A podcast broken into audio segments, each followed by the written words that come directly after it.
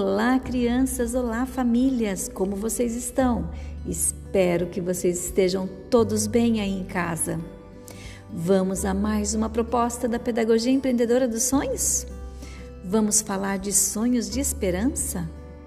Esta proposta, planejada pela Poliana Ferracioli, que é a orientadora de ensino do Centro de Educação Empreendedora de São José dos Campos, traz um sopro de esperança.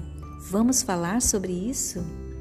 Primeiro, conte o que ficou diferente na sua vida depois da pandemia? Do que você sente falta? Você sabia que muitos artistas quiseram contar algo às pessoas por intermédio de suas obras? Sim! Na proposta dessa semana, vocês terão a oportunidade de observar imagens de quatro obras de arte foram feitas por artistas diferentes na Itália, na Polônia, no Brasil e na Síria. E, na verdade, esses artistas quiseram trazer uma mensagem por meio da sua obra.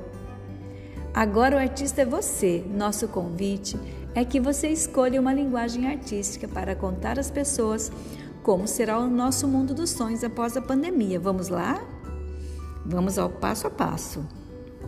Primeiro, mostre para a criança, vocês adultos aí de casa, as imagens de obras de arte que estão disponíveis na proposta. Também disponível no link que está no PDF. A seguir, pergunte a ela se por acaso ela tem ideia do que se trata essas imagens, do que elas estão falando por meio da arte. Ouça as ideias de sua criança e explique que essas imagens foram pintadas em diferentes países durante a pandemia e pergunte a ela como seria o mundo dos sonhos depois que a pandemia acabar. Em um papel que tenham em casa, registre tudo o que sua criança falar e guarde essa lista, porque a usaremos nas propostas seguintes. Relembre que a arte serve para contarmos algo às pessoas, como por exemplo, nas imagens que acabaram de ver. Convide sua criança para pensar e escolher uma linguagem artística em que ela poderá expressar esse mundo dos sonhos e contar uma mensagem de esperança às pessoas que estão desanimadas.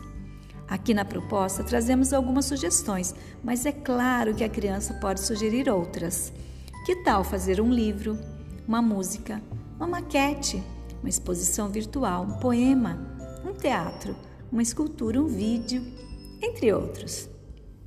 Ah, guarde essa escolha, pois iremos utilizá-la na próxima proposta, quando planejaremos a realização da linguagem artística escolhida, ok? Não esqueçam de contar como foi esse momento por meio de fotografia, vídeo, áudio ou relato, lá no Padlet da Pedagogia Empreendedora. E as famílias que desejarem conhecer os objetivos da proposta da Pedagogia Empreendedora dos Sonhos, deixamos aqui um convite para acessar o podcast Como Funciona o Projeto Pedagogia Empreendedoras dos Sonhos, disponível no link na proposta em PDF. Espero que vocês tenham gostado da proposta dessa semana. Um grande abraço da professora Selma Monteiro.